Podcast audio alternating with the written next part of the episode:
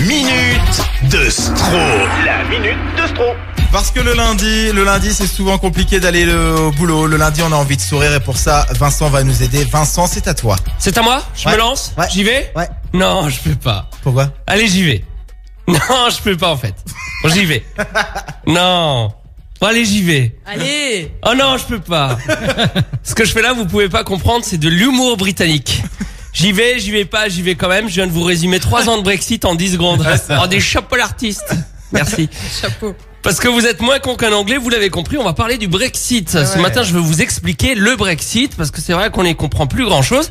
Mais soyez rassurés, même si vous êtes euh, anglais ou que vous avez des origines un peu euh, britanniques, vous allez tout comprendre ce matin. Au départ, tout partait d'une blague. L'humour britannique consistait à faire chier le premier ministre de l'époque, David Cameron, en lui répétant sans cesse, ouais, eh ben, si on n'était pas dans l'Europe, ce serait mieux aussi. Je simplifie un peu, hein, mais en réalité, c'était yes, but uh, David if we were uh, not uh, with the fucking uh, French and the fucking Angela Merkel, we are going to be more happy and God bless the fish and chips.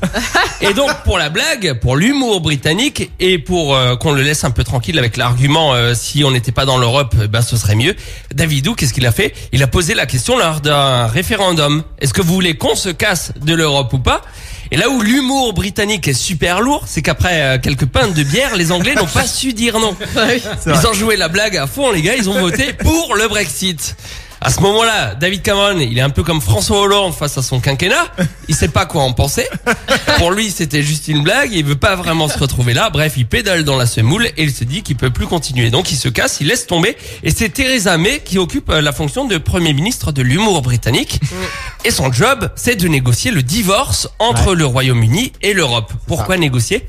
Parce que ce qu'on veut en priorité, c'est un divorce à l'amiable à cause des enfants. Ouais. Les enfants, ce sont les Français qui vivent là-bas et les Anglais qui vivent chez nous. Ah, Mais ouais. surtout, les Irlandais du Nord qui vont donc euh, se retrouver à quitter l'Europe, alors que les Irlandais tout court, c'est pas du Nord, vont rester dans l'Europe. Ah oui On se retrouve donc à remettre en place une frontière entre les deux Irlandes ou à réussir à, à- à les mettre d'accord. Ouais c'est vrai. Le problème, c'est que les Irlandais du Nord et les autres Irlandais n'ont pas du tout le même humour. Aujourd'hui, qu'est-ce qui se passe? Today, where is the fish and chips? Eh ben, Theresa May euh, n'arrête pas de faire des allers-retours entre Royaume-Uni et Europe. Et à chaque fois qu'elle revient voir les Britanniques parce qu'elle croit avoir trouvé une solution, ils ne peuvent pas s'empêcher de se marrer. Pour eux, tout ça n'est qu'une grosse blague. Euh, tout ce que Theresa May a réussi à faire, c'est négocier un délai supplémentaire pour que les Anglais puissent continuer à se marier encore un petit peu.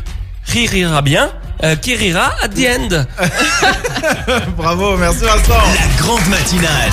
Explication très claire. Non mais c'est vrai. Ouais, c'est bien résumé. Cette partie irlandaise, c'est vrai qu'on l'oublie souvent. La plupart en tout cas, euh, ont pas envie de nous quitter quoi. tu. Ouais, ils auraient envie de revoter en Bah fait. ouais, c'est Parce ça. qu'ils avaient pas bien compris la blague. Ah c'est ça. C'est ça Vous pouvez problème. répéter la question